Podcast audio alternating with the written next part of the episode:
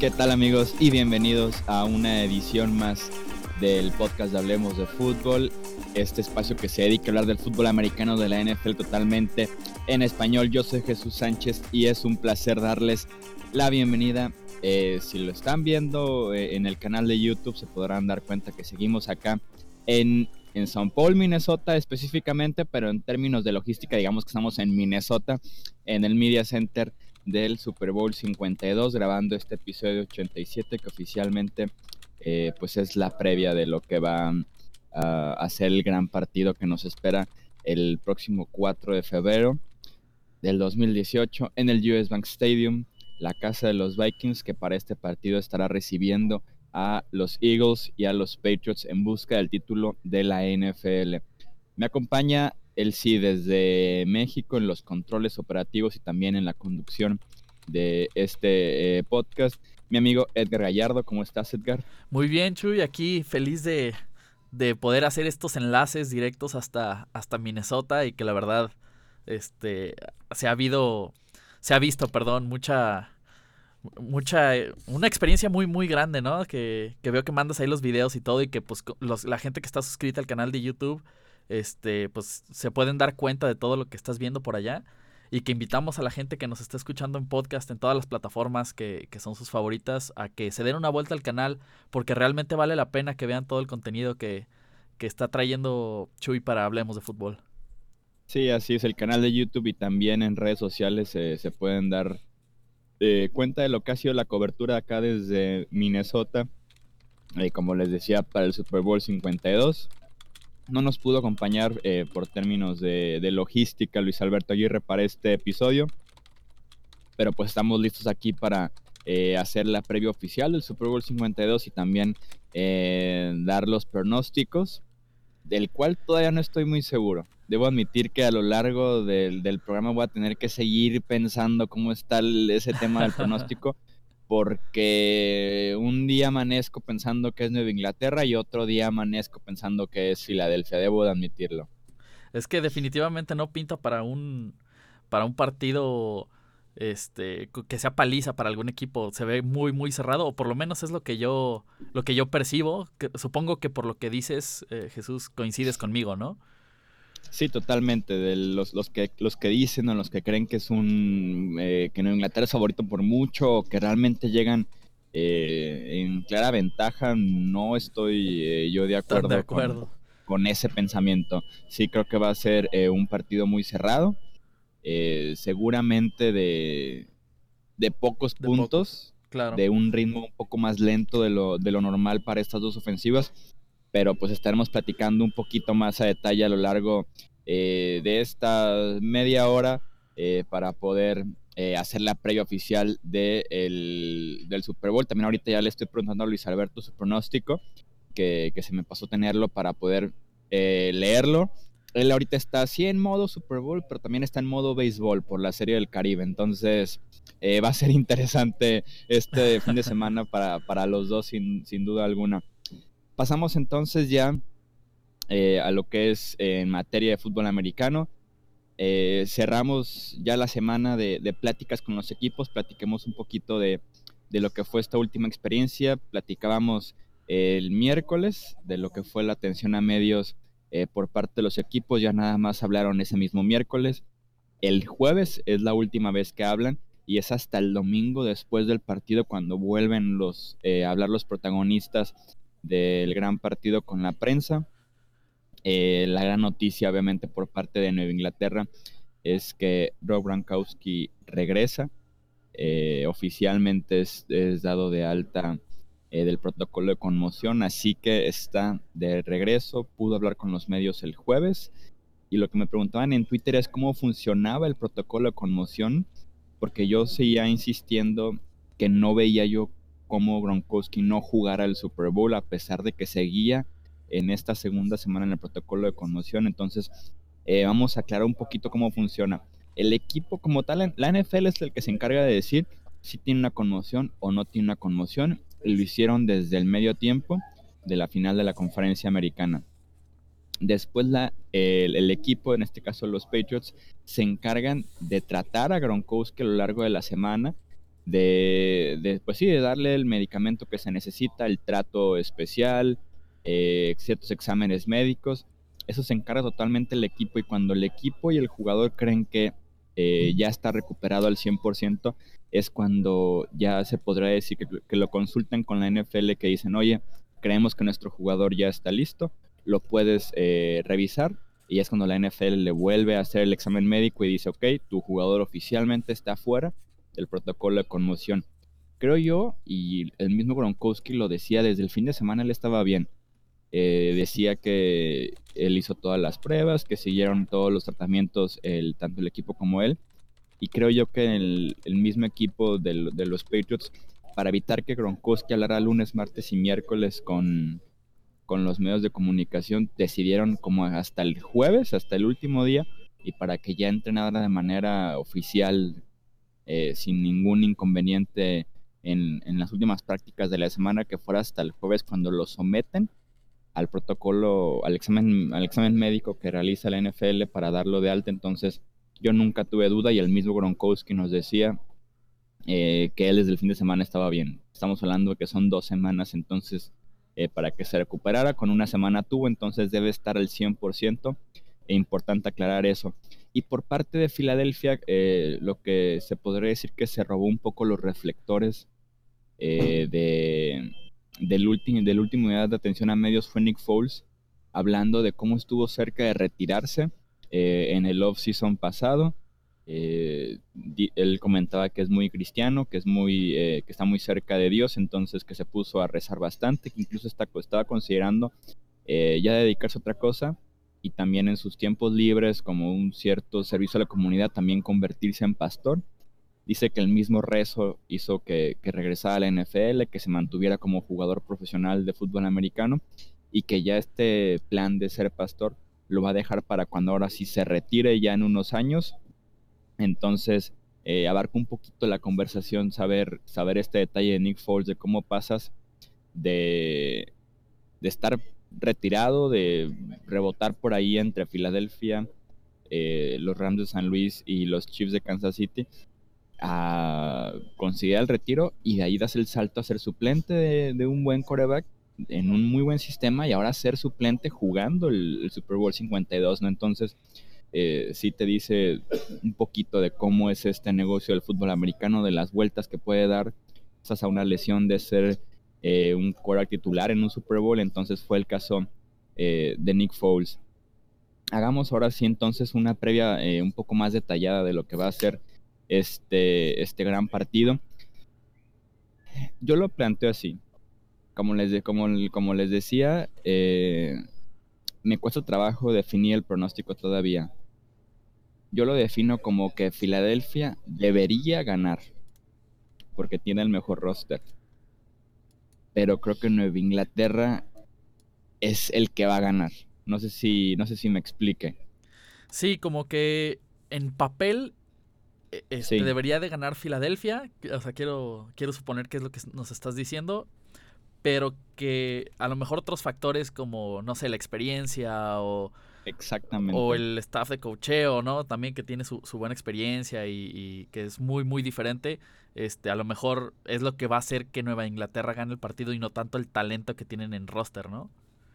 Exactamente. Filadelfia debería ganar en el papel porque es un roster súper talentoso y porque tienen la mejor línea ofensiva de los dos equipos y tienen la mejor línea defensiva de los dos equipos. Que las trincheras siempre son muy importantes en estos partidos. Pero en los dos factores más importantes que tiene un Super Bowl es, donde Nueva Inglaterra se los lleva de calle, que es el coreback, que ni se diga la comparación entre un suplente como Nick Foles a un quarterback que va a jugar su octavo Super Bowl como Tom Brady y la experiencia que lo mencionabas. Este es el segundo factor más importante para mí, la experiencia. Nueva Inglaterra, la mitad del roster estuvo hace 12 meses jugando en Houston, remontando 25 puntos en el escenario más grande, ganando un Super Bowl en tiempo extra, mientras Filadelfia hace 12 meses ya estaba de vacaciones después de una temporada de 7-9 y que el pedigrí de campeón lo trajeron los jugadores que estaban en el roster en Nueva Inglaterra y que dieron el brinco para estar este año en Filadelfia, que es Chris Long y es LeGarrette Blount. Y se le puede sumar la experiencia de Malcolm Jenkins, el safety, que en su momento ganó el Super Bowl con los Saints de Nueva Orleans eh, en la temporada 2011. Entonces, sí son dos factores sumamente importantes en los que Nueva Inglaterra se los lleva de calle. A pesar de que Filadelfia es el mejor roster y yo realmente creo que Filadelfia fue el mejor equipo durante la temporada regular.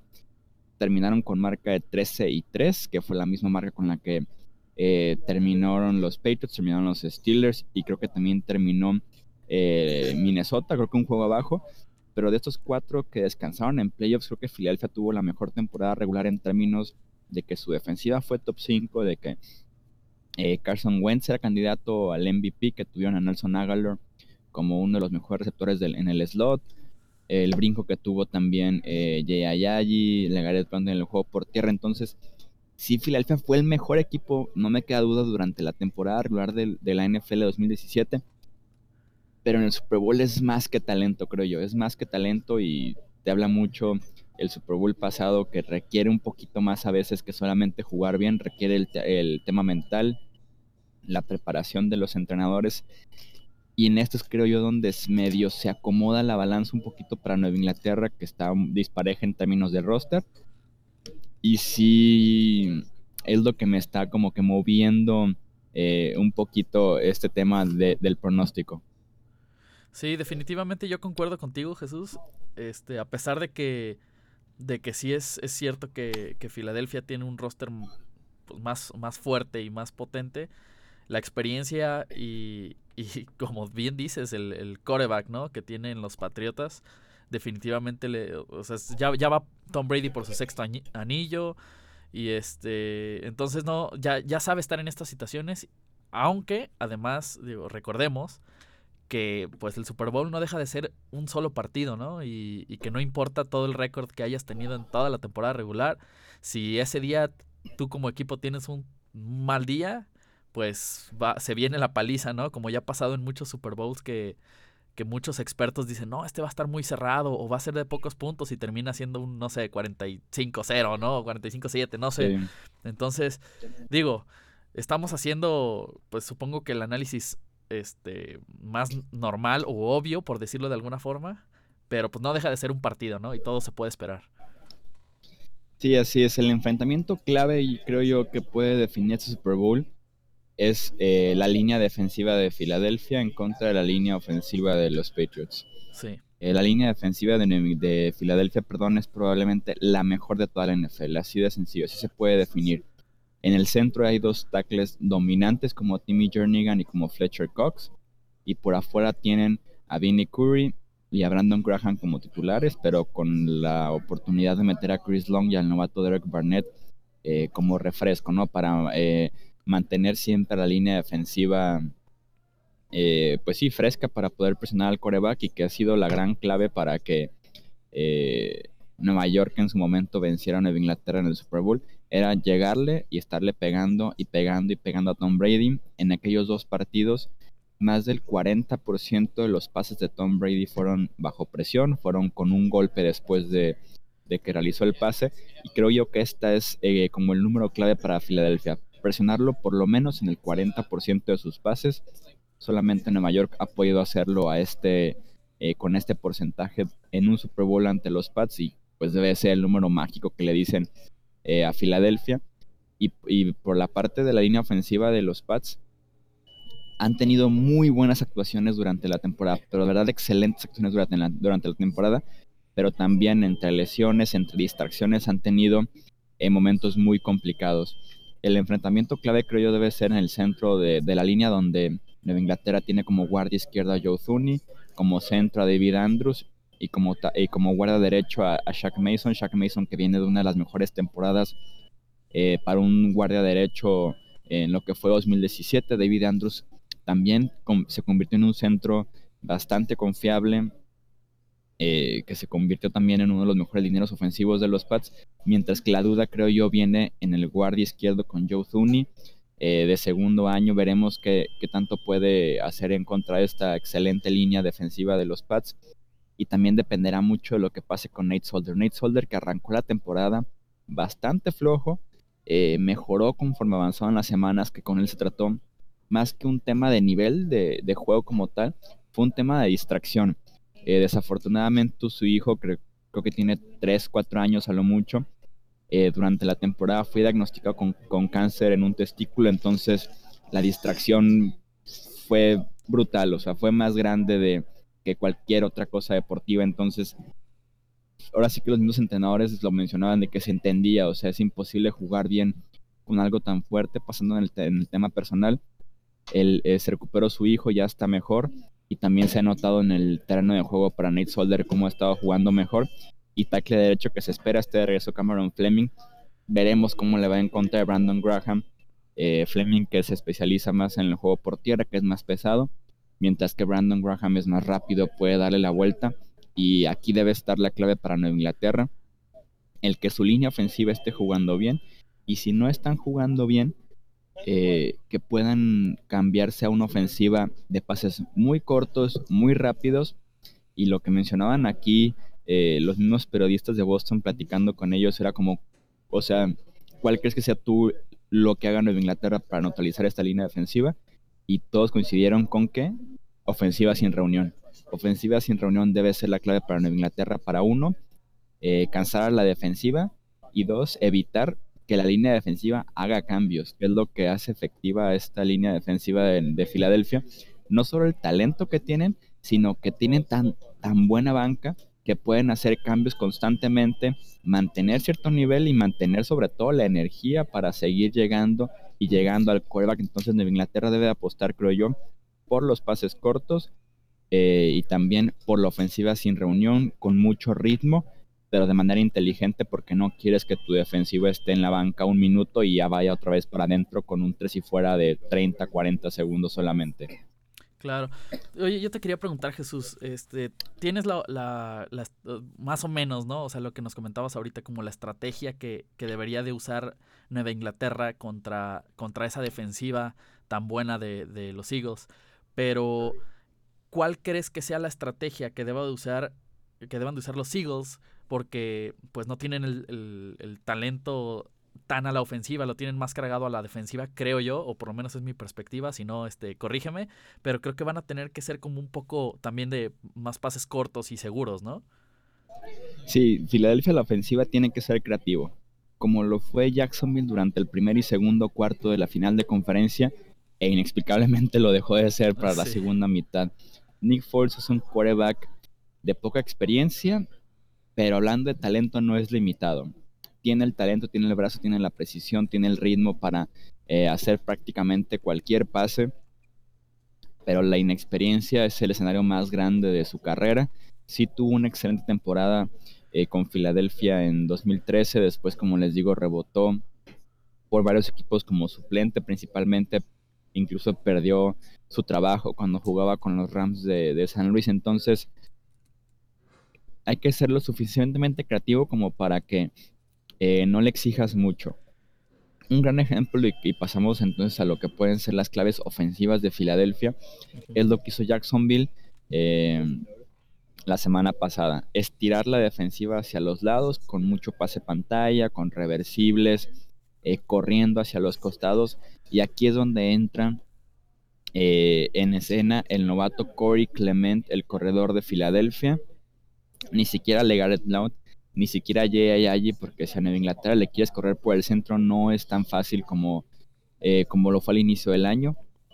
Pero sí le puedes correr hacia los costados. Y Corey Clement es un corredor que se especializa en esto por su agilidad, por su velocidad, por su rapidez. Entonces, él puede ser el factor clave para Filadelfia para estirar la defensiva hacia el lateral y empezar a abrirle un poquito por el centro cuando ahora sí ya puede entrar Legares Blount, ya puede entrar ya, allí para eh, correr por el centro y también entra en escena lo que puede hacer Nelson Aguilar, el receptor de Filadelfia que se especializa en jugar en el slot, es el tercer receptor que tiene esta ofensiva y que va en contra de Eric Rowe, que es eh, el esquinero más flojito que tiene eh, Nueva Inglaterra de sus tres titulares, que es Gilmore, Butler y Rowe. Entonces, Creo yo que a base de velocidad, a base de agilidad, que es como la característica principal de Agolor y de Clement, es que Filadelfia eh, puede ver éxito a la ofensiva, como les digo, hacia los costados, eh, pases cortos, pases sencillos para Nick Foles, darle también esa confianza al inicio del año como para que se crezca, ¿no? Para que se le empiece a creer, para que juegue bien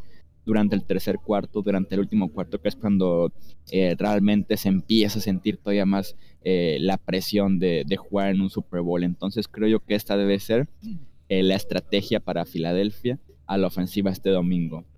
Muy bien, Jesús. Oye, y aprovechando pues ya para, para dejarte ir, porque estoy seguro que tienes muchas cosas que hacer por allá, pero ¿cuáles crees que sean los, los enfrentamientos claves para este, este Super Bowl? Sí, tenemos, eh, tenemos varios. Eh, ya platicábamos de uno, que es ese de Nelson Aguilar eh, en contra de Rick Rowe, el esquinero de los Patriots. El otro que yo también veo como, como un factor importante es el de un enfrentamiento importante, perdón, es el de Brandon Cooks, el receptor de los Patriots, frente a Jalen Mills, el esquinero de, Filadelfia, que fue, se podría decir que de esta secundaria el más flojito de todos, el que permitió eh, más touchdowns, más yardas. Creo que Brandon Cooks necesita sí o sí tener un partido importante este Super Bowl para que Nueva Inglaterra realmente eh, aspire al título, porque si buscas que Chris Hogan le gane a Ronald Darby, es un duelo un poco más cerrado. Si buscas el enfrentamiento entre Patrick Robinson y Dania Mendola, es un duelo más cerrado. Pero no es tan cerrado este entre Jalen Mills, un jugador de segundo año que fue tomado en séptima ronda, frente a un velocista con muchísimo talento como es Brandon Cooks. Entonces, Cooks debe ser uno de los enfrentamientos más importantes eh, para la ofensiva de Nueva Inglaterra. Otro que me gusta, otro duelo clave, es este de Sackerts, el ala cerrada de Philadelphia, que es creo yo el mejor ofensivo que tienen, eh, que tienen las Águilas, frente a Patrick Chung, el safety de los Patriots, que se especializa en cubrir al, a los alas cerradas y que creo yo aquí Patrick Chung tiene la gran ventaja. Con todo y que Sackerts es uno de los cinco eh, alas cerradas más talentosos probablemente de toda la NFL, lo que hace Patrick Chung semana tras semana para cubrir a las alas cerradas es sumamente importante, sumamente valioso para la defensiva de Inglaterra. Entonces, con esta misma experiencia, creo yo se puede definir ese, duelo eh, que pueda tener. Otro enfrentamiento importante que me parece, ya platicábamos, Timmy Jernigan y Fletcher Cox, estos dos tackles defensivos de Filadelfia, eh, frente a David Andrews, Shaq Mason y Joe Thuney, el interior eh, de la línea eh, defensiva de, Filadelfia frente al interior de la línea ofensiva de Nueva Inglaterra. Y también se tiene que mencionar, Rob Gronkowski tiene que tener un peso eh, en este partido sí o sí para que gane Nueva Inglaterra. Seguramente Malcolm Jenkins va a ser quien lo esté eh, cubriendo este safety que antes era esquinero, que tiene cierta habilidad para cubrir, pero también podría ser posible que pongan a Michael Kendricks, el linebacker de Filadelfia, a cubrir a Gronkowski es imposible cubrirlo uno a uno. Si está eh, acaparando dos esquineros o un safety y un linebacker, sin duda alguna ayudaría muchísimo al resto de la ofensiva. Entonces, lo que puede hacer Rob Gronkowski, por lo menos en términos de establecer la cobertura de Filadelfia, eh, también debe tener un peso eh, importante. Y por último, creo yo que por segundo Super Bowl consecutivo, James White, el corredor de los Patriots, también debería tener un partido importante en contra de los linebackers de Filadelfia. Eh, tomando en cuenta que tiene eh, esa habilidad para salir del backfield, recibir el balón, eh, dictar si es cobertura hombre a hombre, cobertura de zona. Entonces, el valor que tienen los corredores de Nueva Inglaterra, sobre todo en el juego aéreo, podrían definir también este Super Bowl, porque en el juego por tierra lo veo yo muy complicado. para, para Inglaterra porque la línea defensiva es buenísima por parte de los Eagles de un Super Bowl en el que Tom Brady nuevamente pase para 40, 50 veces en, total, eh, en el que, en el que perdón, eh, Philadelphia va a jugar muy corto, va a jugar de manera creativa. Eh, como les decía, estirando el campo, pases pantallas, atracciones. Creo yo que ese, debe ser el plan de juego para Filadelfia la ofensiva. La defensiva es muy sencillo, es llegarle a Tom Brady. Mientras que del costado defensivo de los Pats, como tal no llegarle a Nick Foles porque es complicado frente a una muy buena línea defensiva, perdón, línea ofensiva de Filadelfia, pero por lo menos incomodarlo con cosas diferentes en la secundaria, con los linebackers eh, alineándose para ir por él y en el último segundo retrocediendo en cobertura o con un blitz desde el esquinero. O sea, tienen que hacer algo diferente para confundir un poquito a Nick Foles con todo y de que sí tiene ya muchos inicios en la NFL. Eh, llegarle va a ser complicado, pero por lo menos, eh, como les decía, confundirlo. Confundirlo puede ser un factor muy importante para, para, la defensiva de los Patriots este domingo tratar de explotar a Nick Foles, tratar de, ponerle en sus manos este partido, aunque eso hizo, eso hizo Minnesota. Eh, y Nick Foles aprovechó que le estaban dando la oportunidad de brillar y brilló al máximo en contra de esa muy buena defensiva con, eh, con tres pases de touchdown. Entonces, eh, como les decía, como seguramente también ustedes están teniendo algunos problemas para dar pronóstico, es un duelo cerrado, es un duelo de mucho talento en contra de mucha experiencia y mucho colmillo.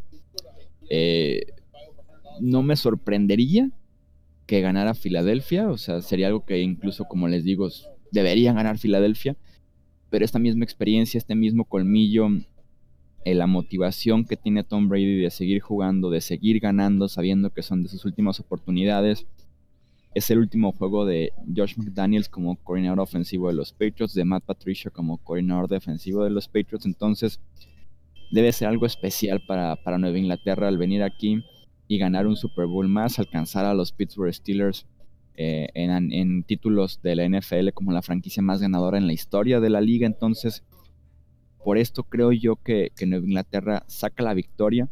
Como les decía, un partido cerrado, creo yo de pocos puntos, no como el Super Bowl pasado. Y mi pronóstico con marcador es de 23 puntos a 19 eh, a favor de Nueva Inglaterra y veo como MVP la, la sencilla es Tom Brady, porque aunque tenga una muy buena actuación cualquier otro jugador, si es ofensivo es porque Tom Brady le pasó al jugador al balón, entonces es complicado que Tom Brady no gane el MVP en un Super Bowl que gane, pero creo yo si, si tuviera que elegir aunque no fuera Tom Brady, iría por Brandon Cooks, el receptor de los Patriots. Aquí tengo ya el pronóstico de Luis y él puso eh, Patriots 27 eh, Eagles 23 y se agregó, pero no me sorprendería que ganara Filadelfia. Entonces esos son los pronósticos. Edgar, me gustaría también escuchar el tuyo.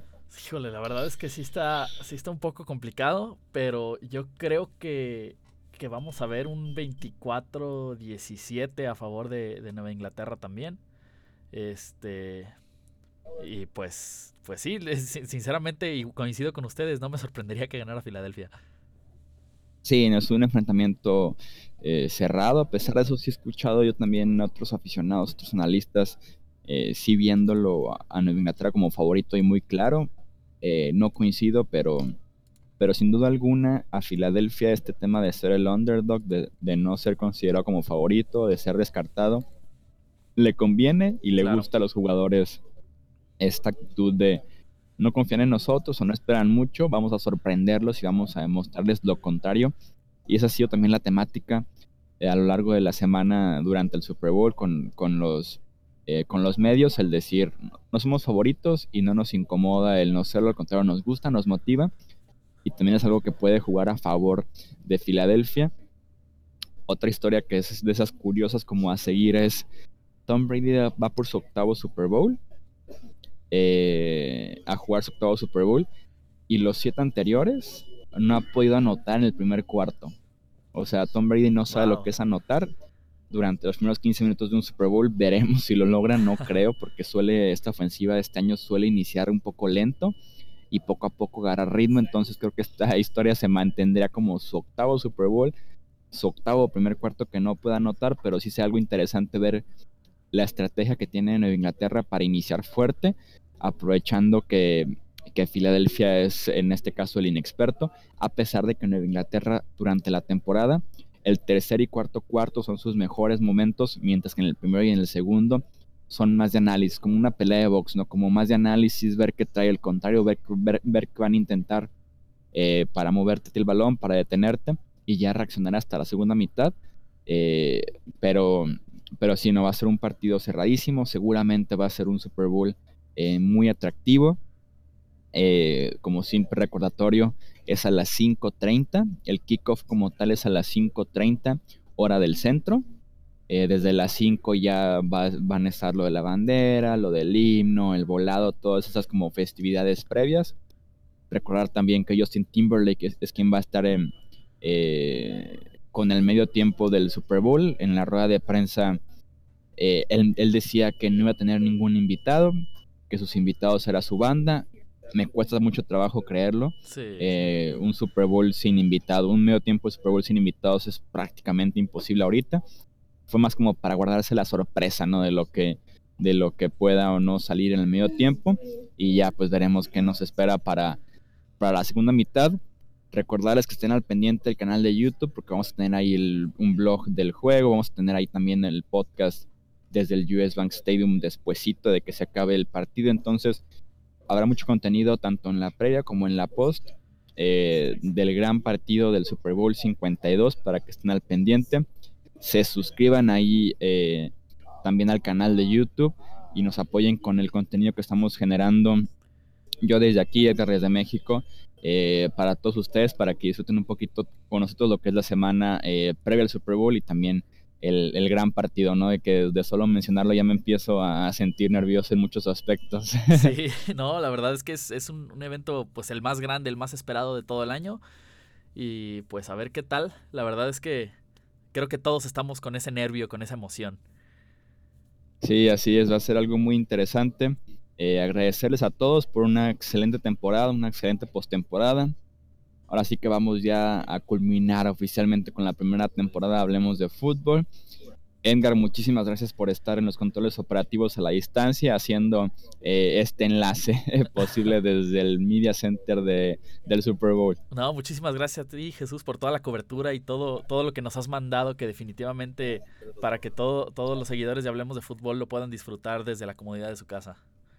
Así es, entonces ahí está el pronóstico de Luis Alberto Aguirre, ahí está el pronóstico de Gallardo, ahí está mi pronóstico este es el momento en el que en los comentarios eh, del canal de YouTube se meten al podcast y nos dejan su comentario con marcador para repasar quién fue el que más se acercó eh, ya en, la, en el post del Super Bowl y también repasar cómo nos fue en el Playoff Challenge que armamos de Hablemos de Fútbol. Así que esperamos de verdad sus, comentarios, sus pronósticos con marcador eh, para que se arme el debate con todo de verdad antes del gran partido que todos vivamos la energía que trae este Super Bowl 52 consigo. Entonces, eso fue todo entonces por el episodio número 87 del podcast de Hablemos de Fútbol.